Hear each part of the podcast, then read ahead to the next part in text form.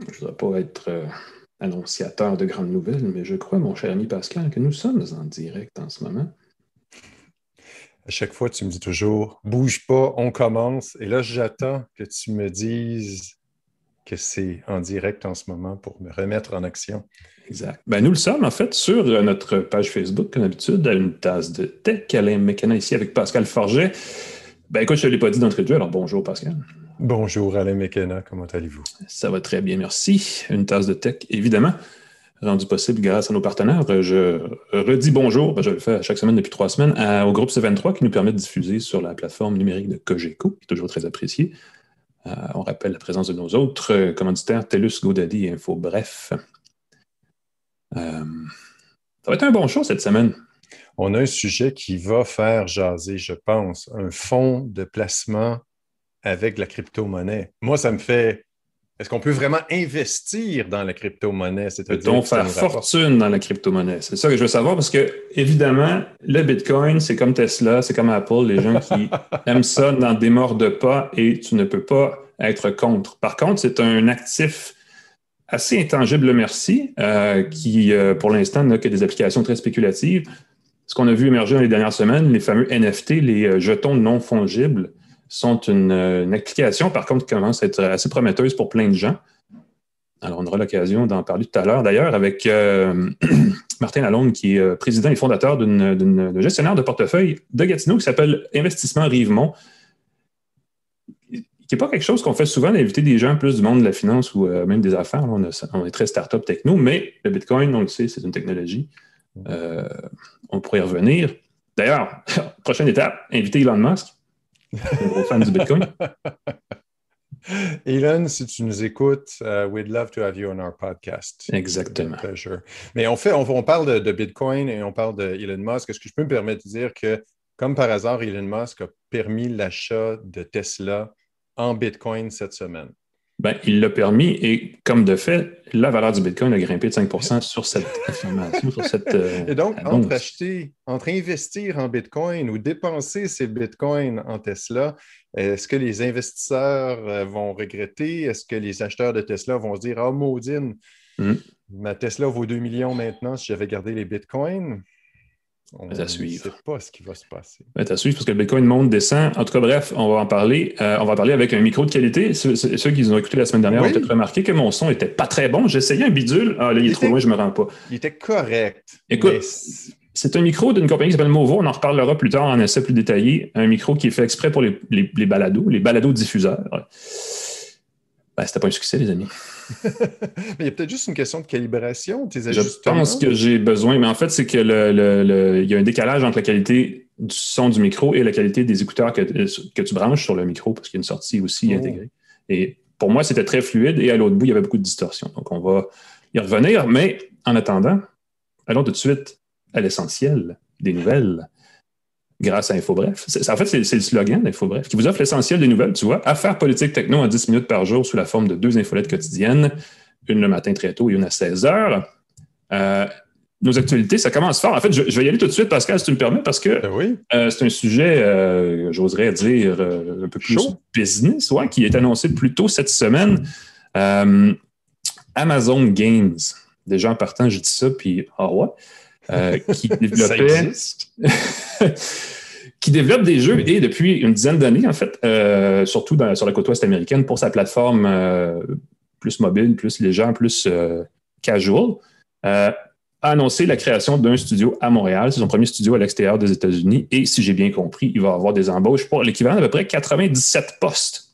En tout cas, c'est ce que j'ai vu sur leur site.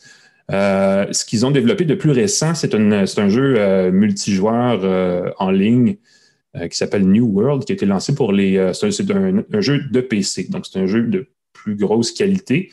Euh, et c'est un peu l'objectif derrière l'ouverture du studio à Montréal pour Amazon, c'est de créer un studio qui va développer des jeux 3A. Les jeux 3A, c'est comme le bœuf de l'Ouest. C'est le C'est exactement ce que j'allais dire. tu parles de, de jeux 3A et j'ai mm. faim, je pense, à un gros steak bien marbré. Et c'est euh, l'équivalent vidéoludique de ça euh, qui va être créé ici. Il y a déjà quatre personnes des anciens d'Ubisoft Montréal qui ont travaillé, entre autres, sur euh, Rainbow Six Siege, ici à Montréal qui ont, qui ont géré le studio d'Amazon Games à Montréal. ça fait beaucoup de nouveaux studios. Il y a eu, je pense qu'il y a deux semaines, on parlait de Jade Raymond qui va lancer son propre studio.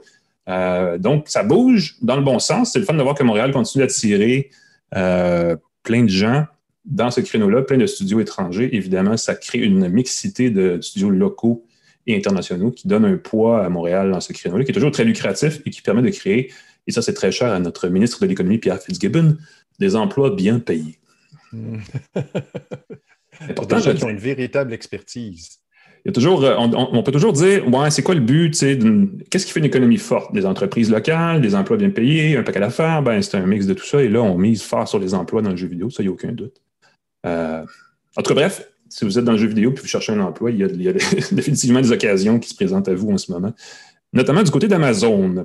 Euh, il y a eu une grosse nouvelle, une autre grosse nouvelle cette semaine, Pascal, je te laisse en parler. Euh, OnePlus, qu'on connaît bien pour ses téléphones, a présenté la plus récente génération de ses appareils. c'est un peu mêlant, mais en fait, c'est le, le, 9 qui est comme leur série, leur gamme principale. Donc, neuvième version du 9 et du 9 Pro. Le 9 et le, le OnePlus 9, le One 9 plus, le OnePlus 9 Pro, hein, hein, ça, fait, quand même, je suis pas ouais. langue. Euh, écoute, le, modèle Pro a trois caméras, 48 mégapixels, 50 mégapixels ultra large, 8 mégapixels téléphoto trois fois. Euh, ce qui était attendu, il y a aussi un capteur monochrome pour améliorer les détails dans le modèle Pro. Euh, ce qui était mis de l'avant, c'était beaucoup la collaboration avec Hasselblad, la compagnie qui a fait les appareils photo qui sont allés sur la Lune, les premiers. et on a aussi annoncé bon, le processeur, le Snapdragon 888, qui serait 25 plus performant que le 865, le modèle euh, de la génération précédente. C'est compatible avec Wi-Fi 6, le Wi-Fi 6, mhm. le Bluetooth 5.2. Il y a un dispositif de dissipation de chaleur qui permet de garder le téléphone plus frais pendant les sessions intenses de gaming. Donc, ceux qui, sont, qui veulent un téléphone performant pour le gaming, ça peut être une bonne option. Évidemment, l'écran est impeccable, très similaire à celui de Samsung sur ses modèles S21. 12 GB de RAM, 256 GB de stockage. Et c'est le prix qui m'a fait un peu réagir. 1499 dollars pour le modèle Pro. 8 euh, GB de RAM, 128 GB de stockage, 1349 dollars. Ce ne sont plus des téléphones abordables. Malheureusement, c'est ce qui avait fait la, la renommée de OnePlus. C'était des téléphones de qualité haut de gamme à un prix abordable. Et là, ce n'est plus le cas. Exactement. Le OnePlus 9 est sensiblement le même appareil avec un écran légèrement euh, plus petit, de résolution un peu moins élevée, 12 mm-hmm. GB de RAM, 256 GB de stockage, donc beaucoup de stockage, 1149 et 8 GB de RAM, 128 GB de stockage, 999. Donc, on n'est plus dans les téléphones à 700 quelques dollars, on n'est plus dans les téléphones euh, flagship killer. Il y a beaucoup de critiques qui ont dit que c'est plus un flagship killer, c'est tout simplement un flagship. Flagship, ben oui, comme téléphone amiral. Mm-hmm. Et il va falloir prendre des photos. On l'a reçu euh, oui, tous les on deux. Va prendre des photos. Est ici. Euh, je l'ai reçu hier. J'ai commencé à prendre quelques photos. déballer le, le, pro, là. Juste il, est joli. On va lui donner ça. Très joli. Très grand, très gros, euh, très performant. Et moitié réfléchissant, moitié gris. Il y a une espèce de fondu. Malheureusement, comme c'est en verre, on le protège avec une coque qui enlève un peu cette beauté-là qu'on met dans les, euh, dans les étuis. Moi, j'aime beaucoup le look de, du bloc de caméra avec le petit Hasselblad. Je trouve que ça fait rétro, futuriste, ça fait justement conquête de l'espace. J'aime beaucoup ça. On va prendre des photos cette semaine, puis on pourra faire une comparaison de nos plus beaux clichés. Exact. On comparera nos notes. Moi, il y a un autre truc que j'ai vu de OnePlus que j'ai hâte d'essayer, c'est la Watch, qui est la première montre connectée de OnePlus, mais qui apparemment devient un incontournable quand on vend des téléphones. C'est-à-dire qu'il faut désormais avoir cette espèce d'écosystème d'écouteurs Bluetooth, de montres, de téléphones. Euh, c'est une montre. Euh, qu'on ne peut pas dire une montre Android parce que ce n'est pas Wear OS, le logiciel, euh, la plateforme de Google. C'est un, écoute, il y a un nom, mais je ne me rappelle plus, c'est un logiciel maison de OnePlus qui est embarqué, qui a pour avantage, et c'est peut-être pour ça qu'ils ont fait ça, une autonomie assez incroyable. Selon le mode d'utilisation, on peut aller de 5 à une douzaine de jours par charge. je ne veux pas dire qu'on veut l'utiliser pleinement, mais on a 25 heures non-stop de suivi GPS. si vous êtes genre à courir des marathons, des ultramarathons, puis à recommencer tout de suite après, c'est le genre de montre qui peut être utile parce qu'elle peut faire votre suivi toute la journée sans arrêt. Euh, montre qui va à l'eau, donc on peut utiliser pour de la natation aussi. Euh, très axé sur le fitness, sur la mise en forme, comme la plupart des montres dans ce créneau-là, parce qu'on a découvert que les montres étaient au début, on disait, ah, les montres connectées, c'est une affaire de geek, très techno, très, on embarque de la musique, des gugus. Finalement, on s'est rendu compte que c'était plus axé pour les gens qui font de la mise en forme. Euh, alors, on insiste beaucoup là-dessus. Beaucoup de modes d'activité physique différents sont intégrés. Euh, on ajoute 5, euh, pardon, 4 gigaoctets de mémoire de, stockage interne pour déposer de la musique sous forme de fichiers. Donc, il n'y a pas de service en streaming, il n'y aura pas de. À moins qu'ils développent évidemment éventuellement un Spotify allégé, des choses comme ça, mais pour l'instant, il n'y en a pas. Il faut que Spotify collabore avec, il faut que les produits soient compatibles avec les services de musique en ligne. Ça, j'ai pas. Qui a encore des fichiers MP3 dans son ordinateur? J'avais vu, euh, non, ben exact. J'avais vu dans les, euh, dans les rumeurs avant l'annonce euh, de, la Watch qu'il allait avoir une version LTE de la montre, donc une version accessible, fonctionnant avec le réseau cellulaire, et elle n'a pas été annoncée. Donc, je ne sais pas s'il va en avoir plus tard ça fait une différence.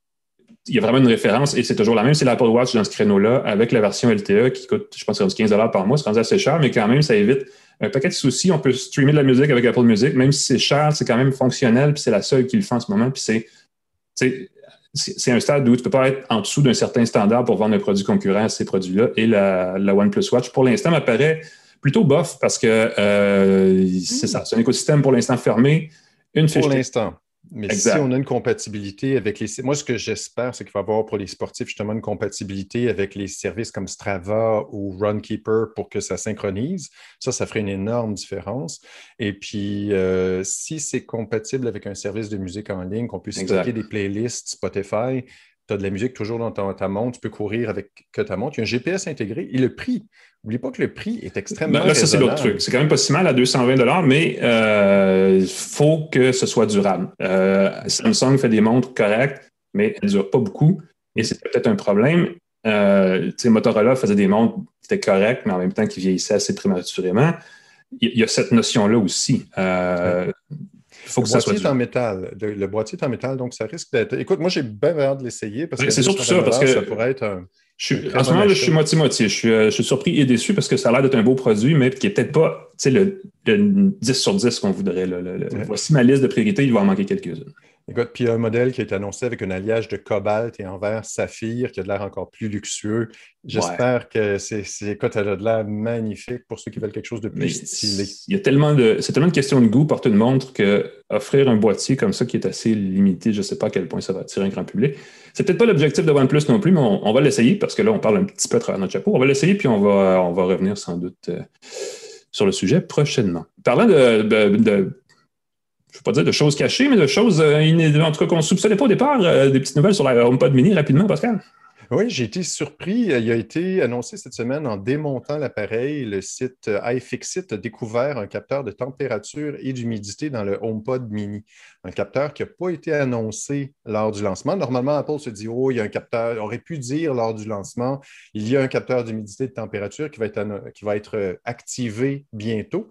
Mais non, il n'a pas été annoncé et on l'a découvert en démontant l'appareil. Et là, je me dis, mais qu'est-ce qu'Apple va faire avec ça? Est-ce qu'on va l'activer un jour? Est-ce que ça va être une nouvelle fonctionnalité qui va être offerte avec euh, leur service HomeKit? Est-ce qu'on va pouvoir contrôler des appareils en fonction de la température et de l'humidité de la maison? Par exemple, brancher euh, un vieux climatiseur qui n'est pas connecté euh, et le contrôler avec un petit adaptateur par son bas dès que l'humidité atteint un certain niveau dans la pièce ou que activer un ventilateur quand un ventilateur qui n'est pas connecté, parce que maintenant, de plus en plus, les appareils sont connectés. Euh, est-ce qu'Apple a tout simplement laissé la pièce là, mais a décidé d'abandonner le projet pour toutes sortes de considérations euh, technologiques, de compatibilité? On sait qu'il tergiverse hein, dans la maison connectée. HomeKit, ce n'est pas le plus répandu des trois ou le plus populaire des trois plateformes Google, Amazon, Apple. Donc, c'est probablement à suivre. Peut-être qu'il y a un push qui s'en vient, peut-être qu'il y a une offensive euh, marketing qui s'en vient avec de nouveaux accessoires et une mise à jour et tout le kit. Pas impossible. Et la, question que je me demandais, c'est est-ce que les utilisateurs d'Apple, quand on met beaucoup l'accent sur la vie privée et tout, le fait de ne pas dire qu'il y a un capteur d'humidité de température, est-ce que c'est quelque chose qui va choquer certains utilisateurs hmm. d'Apple en disant comment se fait-il que vous ne m'avez pas dit qu'il y a ce capteur dans mon appareil? Ben, s'il n'est pas activé, puis si personne s'en sert, ce n'est pas une brèche de vie privée. C'est peut-être un petit élément de on va cacher ça, ma gang de Snowro, mais Allez suivre. Allez suivre. À suivre. Ça allait savoir. Il y avait une autre nouvelle. C'était non, c'est déjà le temps de passer à notre. Ben non, c'est tout. Ben oui, merci Pascal. Et on va passer effectivement à notre invité. Je te laisse présenter le segment Entrevue de la semaine. L'entrevue de la semaine d'une tasse de tech est présentée par GoDaddy, qui offre un moyen facile de créer un site web personnalisé et professionnel pour votre entreprise. GoDaddy.ca, jetez un coup d'œil si vous avez besoin d'un site web. C'est WYSIWYG, super simple, efficace godaddy.ca. ça, voilà. ça dit bien.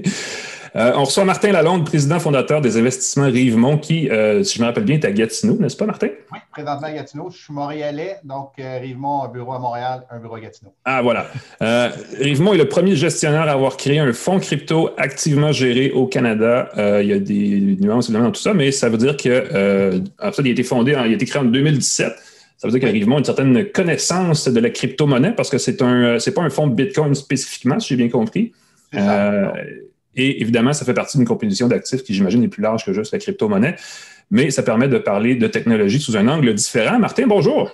Allô? Allô Merci d'être venu nous parler de choses très sérieuses, très euh, chemise, cravate, alors que nous, on est euh, d'habitude de plus euh, start-up, capuchon, tout le kit. Mais écoute, parle-nous un peu.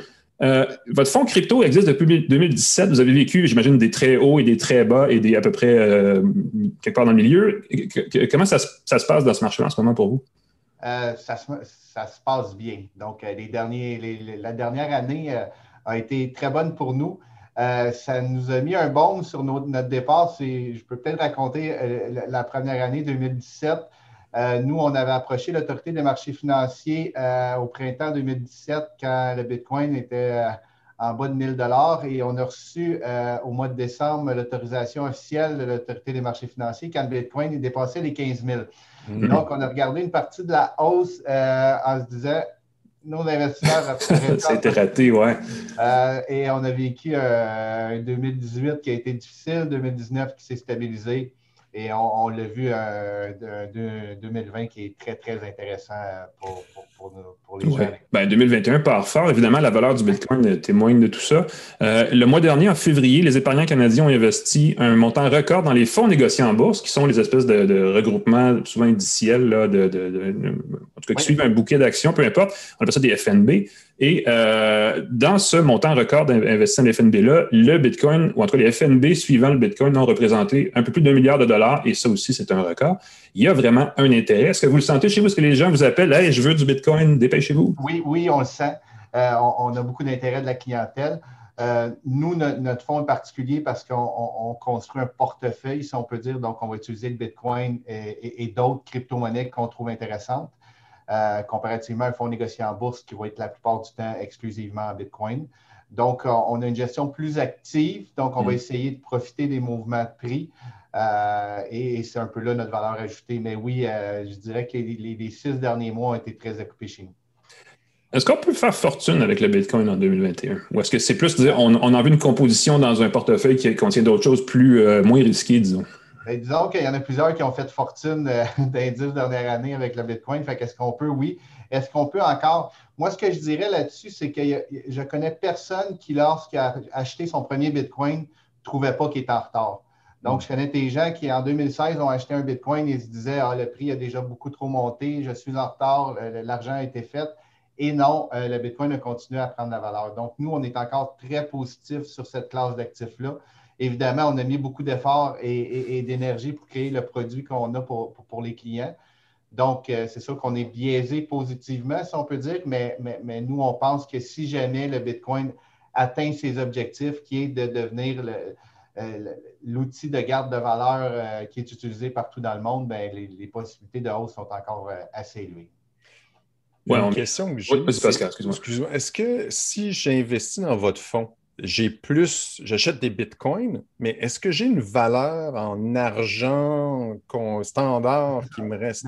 Ou si le fonds baisse, je me retrouve à zéro? Parce que moi, ce que je veux, c'est pas avoir beaucoup de, de bitcoin, je veux avoir beaucoup de, valeur. C'est ça. Donc, nous, nous, comment ça fonctionne, c'est que notre, structure légale, c'est comme un fonds mutuel, si on peut dire, d'action. Euh, avec une petite twist que c'est pour investisseurs accrédités. Donc, c'est pour des gens qui ont un petit peu plus de moyens parce que c'est un fonds par notice d'offre et non pas par prospectus. Peut-être un, peu technique, mais tout ça pour dire que nous, quand les clients euh, viennent chez nous, donc on va leur ouvrir un compte et par la suite, avec l'argent qu'ils vont transférer, que ce soit REER, CELI ou de l'argent au comptant, on va acheter les parts, des parts du fonds Rivemont Crypto. Et euh, ce fonds Rivemont-là crypto, donc on prend l'argent des investisseurs et on achète des bitcoins ou d'autres crypto-monnaies avec cet argent-là. Donc, la valeur des parts du fonds va, fluctuer euh, selon la fluctuation des crypto-monnaies, donc de, l'actif sous-jacent, et aussi va fluctuer selon les décisions qu'on va prendre. Quand on achète des bitcoins, on peut le faire avec un fonds comme le vôtre. Il y a des FNB qui sont euh, enregistrés, qui sont officiels, mais il faut passer souvent par une application. Il y a plusieurs plateformes. Je disais quelque part cette semaine, il y a 200 ou 300 plateformes qui existent pour transiger du bitcoin au Canada et elles sont dans la très grande majorité non affiliées ou non euh, accrédité par les autorités euh, de marché financier. Il y, a du risque quand même à se lancer dans ce créneau-là? Comment on fait pour savoir où est-ce qu'on met notre argent si on veut investir? Il y a du risque, absolument. Euh, on l'a vu dans les dernières années qu'il y a certaines plateformes qui ont tout simplement cessé d'exister ou, qu'il y a eu des fraudes. Donc, c'est hyper important pour un investisseur qui veut se lancer dans, ce, dans ce domaine-là de, faire ses devoirs. Nous, on est, une option puisque ça vient clé en main, si on peut dire. Bien, évidemment, le, point négatif, c'est qu'il y a des frais qui sont associés à ça. Donc, quelqu'un qui décide de le faire lui-même, donc oui, c'est important de faire ses devoirs et, de s'assurer que la plateforme qu'on utilise euh, est, sûre ou à tout le moins euh, euh, est au moins enregistrée avec leur autorité locale. Oui, définitivement. Euh, tu le disais tout à l'heure, il y a une notion que les gens voient dans le, Bitcoin, le, remplaçant de l'or comme une valeur refuge pour l'économie numérique. Euh, il y a quand même des applications plus concrètes qui commencent à émerger, des crypto-monnaies, par exemple, on parlait des NFT tout à l'heure, les euh, non-fungible tokens, donc les jetons non fongibles, qui eux reposent plutôt, si en tout cas en grande majorité pour l'instant, sur la plateforme Ethereum, qui est une espèce d'autre monnaie. Est-ce, que, est-ce que vous avez subi ça un peu, ce qui se passe de ce côté-là chez, chez les Absolument. C'est, hyper important, intéressant et important ce qui se passe présentement. Donc, Ethereum, c'est une chaîne de blocs qui a comme particularité, parce que chacune des chaînes de blocs ou chacune des crypto-monnaies essaye de se différencier mm-hmm. et, d'avoir une utilité particulière pour, les gens. Et euh, Ethereum, c'est des contrats intelligents. Donc, ce que ça veut dire, ça veut dire qu'on peut mettre sur la chaîne de blocs, dans l'algorithme euh, de la crypto-monnaie, une série de, choses prédéterminées, ce qui fait que l'Ethereum ou le contrat ou le logarithme va automatiquement faire certaines euh, euh, actions selon ce qui arrive. Bon, c'est très technologique. Et donc, maintenant, on, utilise cette plateforme-là euh, pour des contrats qui avant étaient sur papier, mais que maintenant, on peut mettre de façon digitale sur la chaîne de blocs Ethereum. Donc, on peut acheter différentes choses et avoir en sa, en sa possession, dans le fond, le droit de l'utiliser ou de le partager ou de faire quoi que ce soit selon le contrat. Mais la plupart du temps, ça va être des choses digitales. Donc, on va avoir un contrat digital pour un actif qui est digital ou non. Oui. En fait, c'est que ça authentifie la propriété d'une création numérique qui, normalement, en principe, peut être reproduite à volonté sans frais. Donc, on, peut dire que cette chose-là appartient à une personne en particulier. Donc, on peut avoir de façon digitale sur notre téléphone ou dans notre ordinateur la possession euh, d'un actif numérique euh, qui auparavant aurait nécessité possiblement euh, un contrat papier ou peut-être plus de difficultés. Donc, le gros avantage, il y a plusieurs avantages, mais c'est la facilité par la suite avec laquelle on peut échanger cette possession-là, contrairement à un contrat notarié, par exemple, ou, si on utilise la, chaîne de blocs d'Ethereum, par exemple, c'est quelque chose qui peut être immédiat avec des, frais qui sont très, très minimes. Mm-hmm. Vous, faites, euh, vous parlez d'Ethereum et de Bitcoin. Personnellement, je trouve que le Bitcoin a, une grande valeur spéculative, mais comme vous le dites, l'Ethereum a une utilité concrète. À mon sens, l'Ethereum devrait avoir une valeur plus grande, ou du moins un, reste de valeur plus grand, même si le cours baisse. Est-ce que, est que l'Ethereum pourrait monter aussi euh, avec le Bitcoin ou les deux vont, il y a une guerre entre l'Ethereum et le Bitcoin. Il y a même le Dogecoin. Il y a plein de, crypto-monnaies. Je ne dirais pas qu'il y a une guerre parce que, comme j'ai dit un peu, euh, chacune va avoir son utilité. Et, la, réponse à la fin par rapport à la valeur, c'est euh, lequel de, ces crypto-monnaies-là, l'ensemble de la population va donner une certaine utilité, mm. une confiance et, va décider d'en acheter. Euh, Bitcoin a été la première chaîne de blocs, a certainement un avantage certain dans, la connaissance des gens, dans, sa distribution et, aussi euh, dans son utilité. Euh, si ça devient effectivement euh, l'or digital, ben, puis dans les faits, le Bitcoin a tous les avantages de l'or sans ses inconvénients. donc, il n'y a aucune raison que la plupart des gens sur la planète ne détiennent pas une partie de Bitcoin un jour. Euh, si, jamais ça arrive, ben, la valeur du Bitcoin, qui, on sait, euh, il y a un certain nombre déjà euh, prédéterminé de Bitcoin qui va exister, ben, si, offre si l'offre et la demande s'appliquent, le prix du Bitcoin va augmenter. Ethereum a aussi une application hyper intéressante. Fait que là, il va rester à savoir combien les gens vont, l'utiliser, combien ils vont en avoir besoin pour arriver à leur fin dans leur utilité. Et c'est ça qui va créer si la valeur va continuer à augmenter ou non. Ouais. Les NFT sont euh, assez émergents. Là. ça n'existait pas il y a six mois. D'un coup, ça c'est très répandu. En tout cas, c'est très populaire. Les gens en parlent beaucoup dans les technologies. Est-ce que c'est un, que c'est un buzz ou est-ce que ça va durer? Est-ce que c'est le Bitcoin reste très spéculatif? Est-ce que les NFT vont amener quelque chose de plus, plus stable, plus, plus utile? Euh, moi, je pense que c'est une combinaison des deux. Euh, quand quelque chose est nouveau, innovatif, ben, il, y a, une certaine folie qui, qui, qui, s'en empare. Euh, vous donner un exemple, présentement, la, NBA aux États-Unis a créé des jetons de moments de, basketball. Et ces mhm. moments-là, il y en a qui se transigent à des centaines de milliers de dollars. Euh, moi, je connais des gens qui ont fait des centaines de milliers de dollars en transigeant ces, moments-là de basketball. Est-ce que je pense que c'est une folie? Je suis certain que c'est une folie. Je suis certain qu'un moment de, de, de trois secondes qu'on peut aller écouter sur YouTube vaut pas 100 000 mm-hmm. euh, D'un autre côté, c'est souvent ça avec les, nouvelles technologies. Il y a un emballement, c'est ça qui est le fun. Il y a de, l'investissement qui est fait. Et à long terme, je pense que c'est toute l'infrastructure qui en bénéficie. Mais est-ce qu'il y, a une folie? Euh, je pense que oui. Effectivement, il y a un certain emballement. Un engouement initial, ça, on l'a vu que le Bitcoin, ça monte, ça descend, puis ça peut remonter ensuite plus tard. On, l'a vu avec, avec Internet dans la fin des années 90. Il y, a, il y, a, eu une folie, il y a eu un emballement. Euh, mm-hmm. mais, on ne se parlerait pas présentement euh, en ligne s'il n'y avait pas eu tout cet investissement-là qui avait été fait en 98, 99 et 2000 par des compagnies qui ont éventuellement fait faillite. Effectivement. il, y a, une destruction de valeur, mais qui est positive avec le temps. Il faut que je vous pose la question entre acheter une Tesla ou acheter des Bitcoins en ce moment, qu'est-ce que vous feriez? Elon Musk a offert, euh, a proposé qu'on puisse acheter des Tesla en Bitcoin c'est assez déchirant pour quelqu'un qui a des bitcoins qui dort dans son compte, qui se dit Oh, je pourrais m'acheter une Tesla. Est-ce qu'on va le regretter? La, première transaction en bitcoin, euh, si vous vous rappelez, ça a été l'achat d'une pizza pour 25 000 bitcoins. Euh, est-ce que la personne regrette sa pizza présentement? Peut-être un petit peu. Euh, donc, est-ce que dans 10 ans, la personne va, va regretter sa Tesla? Peut-être.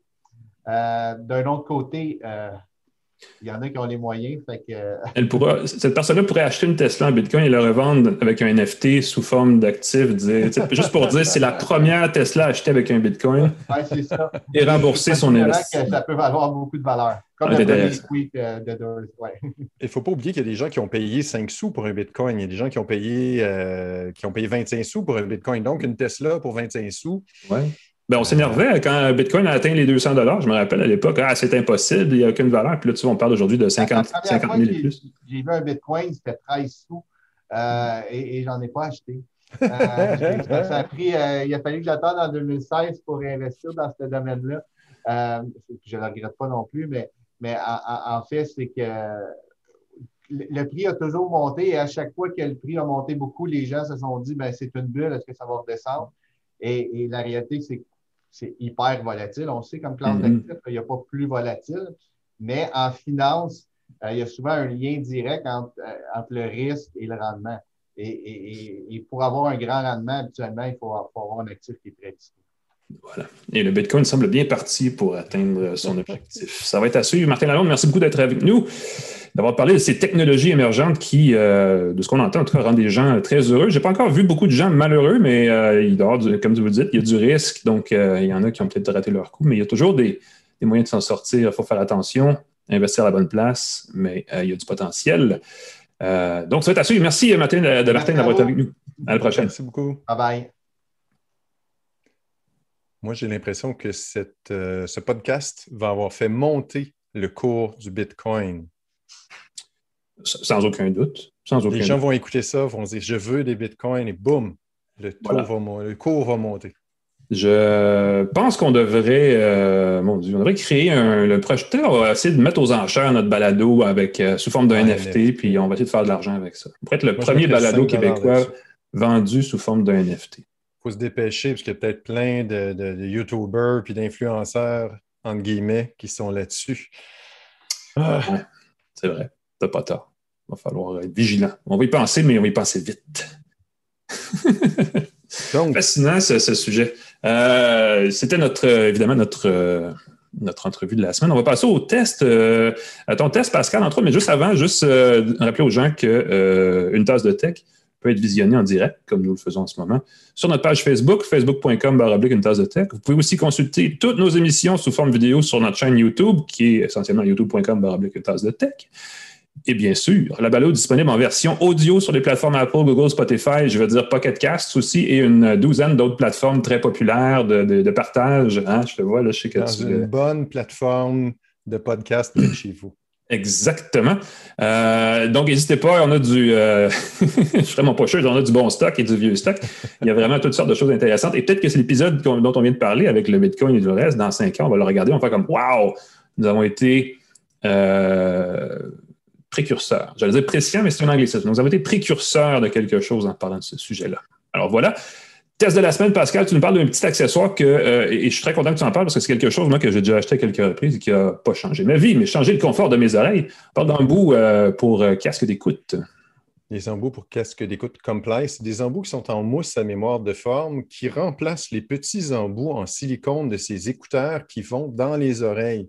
C'est très simple, on suffit de détacher l'embout en silicone et de mettre l'embout Comply pour mettre l'écouteur dans son oreille. Ensuite, on, fait, on roule l'embout avec ses doigts pour les écraser un petit peu. On glisse dans son oreille, on attend quelques secondes et la mousse va reprendre sa forme, va prendre la température du corps et ça devient très confortable, ça devient anti-glisse, ça diminue euh, le bruit ambiant. Et euh, ben, le son est meilleur parce que si on a. Ça sonorise un peu mieux. Mm-hmm. C'est ça. Il y a trop de gens qui ont des écouteurs avec des embouts qui ne bloque pas complètement les oreilles. C'est sûr qu'il y a des écouteurs qui sont faits pour ça, qui sont faits comme ça, donc on ne peut pas, mais beaucoup d'écouteurs qui ont un petit embout en silicone devraient bloquer complètement le conduit auditif. Et avec Comply, la mousse qui regonfle habituellement va prendre la place et on entend mieux les basses, on entend moins le bruit extérieur et donc ça devient vraiment, vraiment chouette. C'est pas très cher, il y en a pas, c'est 20, 25 dollars américains à peu près, 30 dollars canadiens environ pour trois paires. Euh, et on les remplace à peu près aux deux, à six, aux deux mois à quatre mois. Ce n'est pas éternel, ça s'use un petit peu, ça devient plus rigide. on dirait que ça sèche avec le temps. Mais personnellement, je les utilise presque six mois sans aucun problème plusieurs de mes écouteurs. Euh, ce qui est le fun sur le site, c'est qu'on peut voir, il suffit, il suffit que d'indiquer le, modèle de ces écouteurs, par exemple euh, les Sennheiser CX400, qui sont des très bons écouteurs à 129 pour des écouteurs de Sennheiser, ceux qui cherchent des écouteurs connectés euh, audiophiles. Ils n'ont pas d'annulation de, bruit mm. dans ces écouteurs-là, mais avec le Comply, ça bloque le conduit auditif très, très bien. Et est-ce qu'on a vraiment besoin de payer 200 dollars de plus ou 100 dollars de plus pour des écouteurs à annulation de bruit quand on peut donner euh, presque une deuxième vie à ces écouteurs qui n'ont pas euh, d'embout qui isolent bien? Ça fonctionne pour des écouteurs évidemment sans fil et avec fil, donc ceux qui ont encore des écouteurs à fil. Vous tapez la marque de vos écouteurs, il y en a des gros, des petits ce qui est bien pour le sport, beaucoup de gens utilisent leurs euh, écouteurs pour le sport et surtout avec de la sueur à l'intérieur, ce qui peut abîmer les écouteurs, aussi de la cire d'oreille, il faut le dire. Euh, il y a des modèles qui ont un petit filtre euh, qui empêche la cire d'oreille et qui bloque l'humidité aussi. Donc, ça va permettre de prolonger la durée. c'est comme une fine membrane dans le milieu de l'embout qui, euh, fait qu'on ne se rend pas jusqu'au parleur. Exactement, une petite membrane transparente qui est difficile à voir. Et mm-hmm. aussi pour ceux qui font du sport, qui voudraient garder conscience de leur environnement, euh, il y a des embouts en mousse qui ont une forme un peu de croix donc, il y, a une petite, euh, il y a quand même un espace qui reste. Donc, on reste conscient. Si on va être au gym, par exemple, et qu'on va entendre ce qui se passe autour ou courir dans la rue, l'avantage de la mousse, c'est qu'il reste bien en place. La mousse a une espèce de friction euh, qui fait qu'une fois bien en place, bien en place dans son oreille, qui a repris sa forme, les écouteurs ont tendance à beaucoup moins glisser. De la mousse mémoire, comme celle, comme celle des matelas, en fait. C'est comme un euh, matelas dans ton oreille, exactement. Il faut, il faut euh, parce que c'est une, mousse relativement rigide, surtout comparée à des embouts en silicone, il faut quand même bien la chauffer pour qu'elle adapte, qu'elle s'adapte à la forme du conduit auditif. Mais une fois qu'on l'a, c'est vrai que ça fait une belle différence, surtout en termes d'insonorisation passive, parce que ça, ça, bouche le conduit auditif essentiellement, donc ça vient euh, éliminer une partie, une grosse partie des bruits, des bruits ambiants, définitivement. Ce que je trouve très drôle, c'est que tu dis que sont rigides. Habituellement, l'été, ils sont plus flexibles. L'hiver, quand il fait frais, c'est plus dur. Truc, c'est de les placer une première fois après avoir euh, roulé le petit truc. Faut les écrabouiller, effectivement, oui. Quand ils chauffent, quand ils ont un peu, après quelques minutes, ils vont avoir pris la température du corps. Là, c'est le moment de faire un léger réajustement, de réenfoncer. La mousse s'est assouplie et mm-hmm. va à ce moment-là bien prendre, bien épouser la forme de son conduit auditif, mon truc de pro. Et comme ça peut être irritant de les enlever et de les remettre trop souvent, euh, c'est le temps de découvrir la fonction de transparence audio de ces écouteurs. Il y a beaucoup d'écouteurs euh, sans fil, entre autres, qui ont un bouton qui permet d'avoir des micros pour entendre le bruit ambiant. Donc, plutôt que d'enlever ces écouteurs, quoi, qu'est-ce que tu dis? Mm-hmm. Euh, tu trouves la fonction qui permet, le bouton à taper pour que ces écouteurs deviennent transparents. Et ça évite de les enlever et de les remettre. Parce Comply, que si tu les enlèves et les remettre, c'est pas le fun. Comply.com, comment on trouve ça? Euh, sur le web, Comply, il y en a aussi sur Amazon, mais il y a un petit peu moins de choix. Sur le site Comply, on donne vraiment toutes les options, les tailles, différents modèles, et on a même un modèle qui est un peu universel si on ne trouve pas son modèle spécifique d'écouteur. Mais si on a des écouteurs euh, un peu de qualité qu'on a payé un peu cher, parce que évidemment, ça n'améliorera pas la qualité sonore d'un écouteur à 50 euh, ou 25 ça ne fera pas de magie. Peut-être le confort, mais pas la qualité sonore. Mais si on a payé 200 pour ces écouteurs, puis qu'on veut avoir un meilleur ajustement, ça vaut vraiment la peine de les essayer. Ça donne une nouvelle expérience. Si vous, êtes, euh, avez le conduit auditif irritable et que souvent le, silicone vous provoque des réactions allergiques, euh, la mémoire, euh, la mousse mémoire peut être une solution de rechange qui est moins irritante aussi pour la peau du qui est très délicate, semble-t-il, ici, là. On apprend des choses à tous les jours, et ça, j'ai appris ça l'autre jour, justement. Merci, Pascal. On change tu as quelque chose au niveau de la surveillance. Écoute, on a, euh, on entend beaucoup parler des appareils connectés pour la maison et Amazon a, acheté il y a quelques années une compagnie qui s'appelle Ring et qui fait, comme son nom l'indique en anglais, des sonnettes connectées pour la maison. Sa plus récente version, c'est la Ring Bon, c'est en anglais, le Video Doorbell Wired. Donc, c'est une sonnette vidéo euh, avec fil, donc avec branchement qu'on branche euh, dans la, euh, avec le fil d'une sonnette traditionnelle. Il y a un très léger courant électrique dans ce fil-là et ça permet d'alimenter l'appareil. C'est la version la plus abordable des sonnettes Ring à 80 C'est ce qui fait son intérêt parce qu'il y a possibilité de payer plus cher pour une Ring Pro, une Ring Pro 2 entre peu importe, qui, elles, sont euh, souvent qu'on peut brancher, mais qu'on peut aussi utiliser avec une batterie, ce qui est pratique dans une situation de panne de courant, aussi c'est à l'extérieur de la maison. Mais euh, le problème avec les, sonnettes extérieures, c'est que, ou en fait les appareils connectés qui ont une batterie, c'est quand on les met dehors l'hiver, la batterie elle et généralement tombe en panne assez rapidement. Donc c'est plus simple d'y aller pour un appareil qu'on peut brancher comme celui-là, surtout que généralement le fil de la sonnette est déjà là. Euh, et c'est pas très difficile à installer, c'est vraiment deux fils qu'on visse à l'arrière et on installe le tout. Euh, donc, si vous êtes curieux d'essayer une première sonnette vidéo, c'est un très bon achat parce que c'en est une des moins chères. Euh, c'est une des plus polyvalentes aussi. Ring appartient à Amazon. Amazon possède Alexa, donc l'intégration à toute la, plateforme Alexa est bien faite. Euh, c'est un appareil qui vient avec une connexion Wi-Fi intégrée, donc pas besoin d'avoir l'adaptateur externe en plus. On sauve des sous là aussi. s'installe assez simplement. Le signal Wi-Fi n'est pas mauvais. Euh, pas besoin d'avoir une borne à la proximité parce que souvent, un mur de briques, tout ça, ça vient euh, nuire au signal, mais se connecte très facilement et offre plusieurs paramètres euh, pour configurer les alertes. est-ce qu'on veut détecter les mouvements? Juste quand les gens appuient sur la sonnette? Est-ce qu'on veut détecter des sons suspects? Il y a quelques fonctions comme ça. Il y a un abonnement à une fonction d'alarme qui s'ajoute, une espèce de sécurité pour la maison que Ring propose pour un abonnement mensuel. Ça peut remplacer quand on parle aux gens de cord cutting, hein, où on dit lâchez le téléphone, lâchez le, câble et trouver des services numériques, les gens souvent, c'est oui, mais mon service de sécurité pour la maison, lui, passe par le téléphone. Ben ça, c'est le genre d'affaires, ces, appareils-là pour la maison, contournent un peu ce problème-là en étant autonome. Euh, ils vous alertent, vous, via votre appareil mobile, euh, et c'est à vous de gérer votre situation à partir de là. Euh, d'ailleurs, Ring vend des petits, des petites affiches, là, style ceci est protégé par Ring. Donc, vous pouvez en plus afficher votre euh, votre protection, je ne sais pas comment dire ça. Euh, donc, c'est un bel appareil pour partir, pour s'intéresser à ce genre de, de, gadget-là. Euh, la sonnette émet un, bruit qu'on entend très bien dehors, mais qui rentre très, plutôt mal dans la maison, parce que généralement, une maison, c'est isolé, on s'entend. il y a un carillon qui est vendu à part, qu'on branche dans le mur, qui se jumelle par connexion sans fil, qui coûte un petit peu cher, qui est, c'est un peu désolant. on peut quand même recevoir une alerte à travers d'enceintes connectées. Donc, il y a une possibilité là de faire un, euh, deux pour un, hein, une, enceinte plus une, euh, sonnette. Euh, les alertes, par contre, sur les plateformes connectées, des fois prennent quelques secondes. Et si vous êtes du genre à avoir hâte que FedEx arrive, FedEx sonne, il y a quatre secondes qui se passent. Pendant ce temps-là, lui, il dépose la boîte puis il s'en va. ben là, vous venez rater l'occasion d'avoir un brin de avec votre livreur parce que le délai fait que ça, vous arrivez un peu tard à la porte.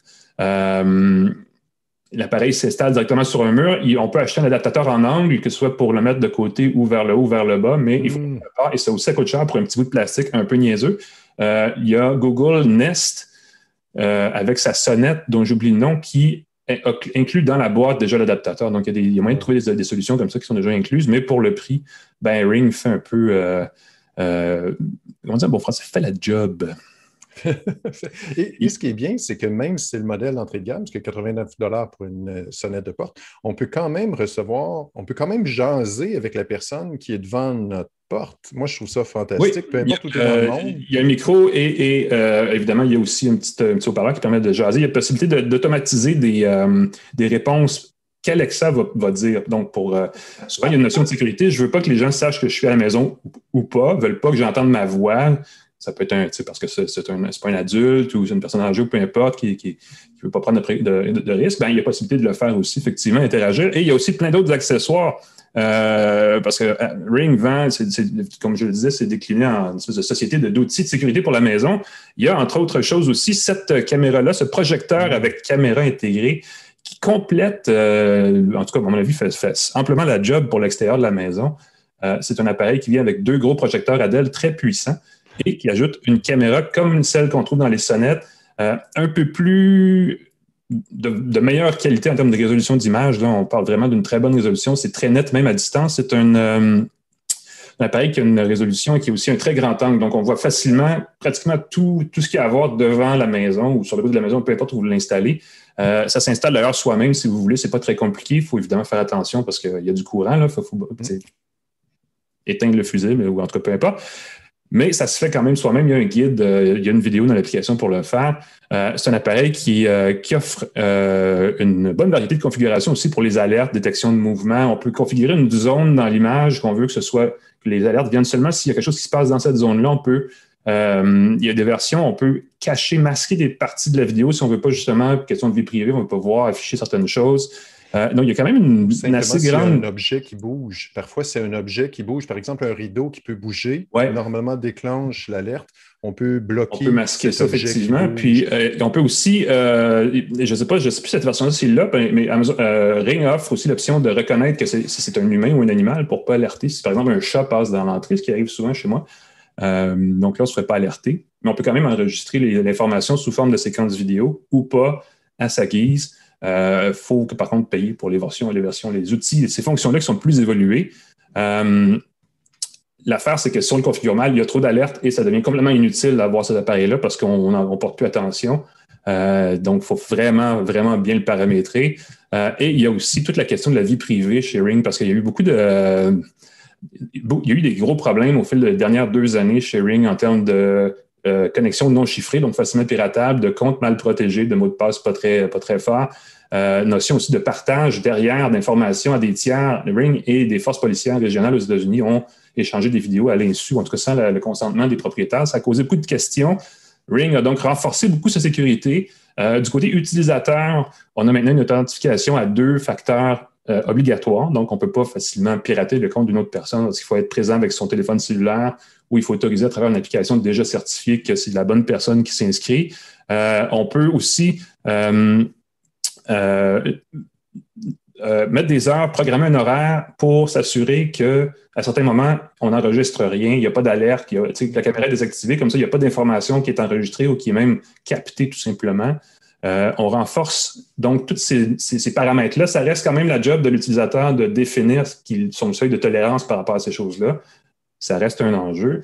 Il y a j'ai pas vu une compagnie qui, est comme blanche, qui est sans tâche par rapport à ça, parce qu'il y a toujours des choses. la sécurité de ces appareils-là demeure un enjeu. Si c'est quelque chose qui vous embête, évitez carrément d'acheter ces mm. choses-là, parce qu'il va toujours avoir, que ce soit volontaire ou pas, moyen de, voir ces données-là partagées ailleurs. Euh, par contre, si ça ne vous embête pas trop, Ring fait beaucoup d'efforts pour renforcer cette sécurité-là. Leur service à la clientèle est super réactif, c'est étonnant.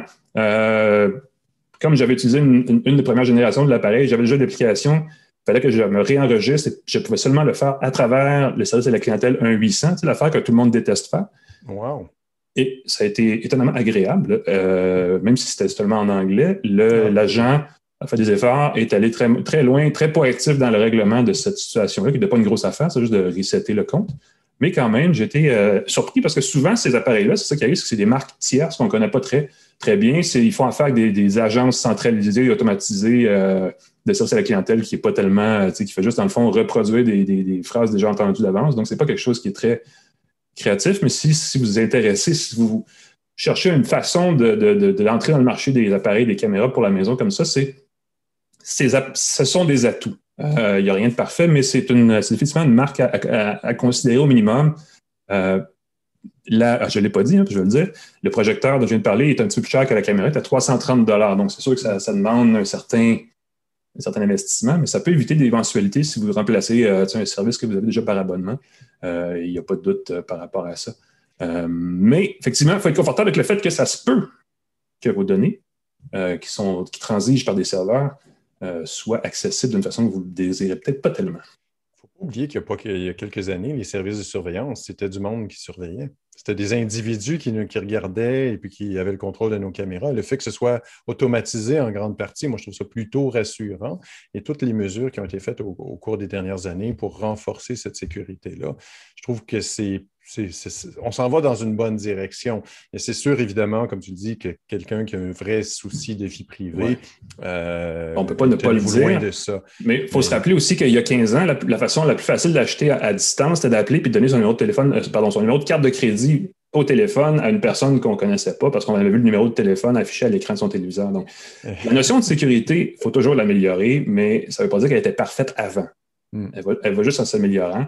C'est vraiment une question de tolérance par rapport à ces choses-là et probablement aussi de bien comprendre la technologie pour être sûr qu'on est à l'aise avec les limites et les, possibilités. Le, chiffrement de la vidéo de bout en bout est, automatique et par défaut sur les appareils Ring. Donc, déjà en partant, on peut difficilement se faire pirater.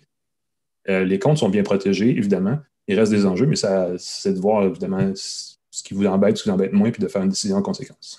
Et tu parlais de la configuration des paramètres. C'est pas si compliqué. On a, c'est, sûr, ça prend quelques minutes de trouver ce qui fonctionne bien pour diminuer le nombre de fausses alertes, mais c'est simple. On indique bien est-ce que tu veux une zone, est-ce que tu veux telle personne est reconnue, voici une alerte, veux-tu une alerte pour ça? Donc, c'est pas compliqué, c'est juste un petit euh, quelques minutes. Puis en même temps, c'est un nouveau système qu'on a chez soi. Ça vaut la peine, c'est quasiment excitant de prendre quelques minutes, quelques jours pour euh, bien. Il faut, y revenir, il ne faut pas le faire juste une fois, il faut y revenir, c'est une bonne on le fait au début, puis on revient ensuite pour personnaliser, effectivement. Sinon, on ne sera pas satisfait. Exactement. si on ne revient pas, on ne sera pas satisfait. Euh, c'est très vrai. Merci Pascal. Euh, ça fait le tour pour cette semaine. Euh, la semaine prochaine, on va recevoir Frédéric Nabki de Spark Microsystems. Spark Microsystems, c'est une compagnie montréalaise qui a inventé une technologie qui pourrait remplacer le Bluetooth et qui a toutes les qualités que le Bluetooth n'a pas. Je, je, le dis très grossièrement comme ça parce que ça promet, c'est très prometteur comme solution. J'espère de voir parce qu'il commence à essayer de commercialiser ça. J'ai hâte de voir si ça va être un succès, mais on va en parler avec, euh, avec M. Nabki, donc de Spark, la semaine prochaine. Ne manquez pas ça. Euh, entre-temps, c'est tout pour nous, Pascal. Ben, merci Alain McKenna. C'est un plaisir de te voir. Nos commanditaires? Vas-y. Nos commanditaires, écoute, il faut que je retrouve la petite liste. Il y en a tellement. TELUS, godaddy.ca, C23 et Info Bref. J'invite tout le monde à s'abonner. Hein. Je sais que tu es derrière ça. Euh, c'est un service de nouvelles qui est super chouette. on donne son courriel, on reçoit un, bref bulletin de nouvelles et euh, c'est super le fun pour rester au courant de l'actualité techno toute la semaine avec l'empreinte d'Alain McKenna là-dedans. Oh, exactement. Merci Pascal. C23 Info Bref et pascalforget.com pour me rejoindre. Alain, c'est ah, vous, pouvez me suivre sur Twitter. Vous pouvez m'appeler, c'est sûr que ça fait, ça fait un, peu un peu intense. Vous pouvez pointer devant euh, chez vous à la surveillance pour vous dire. On est, on est très présent sur les réseaux sociaux. N'hésitez pas si quoi que ce soit. Sinon, on se revoit la semaine prochaine, même heure, même poste, sur votre plateforme balado préférée ou sur Facebook. Salut tout le monde.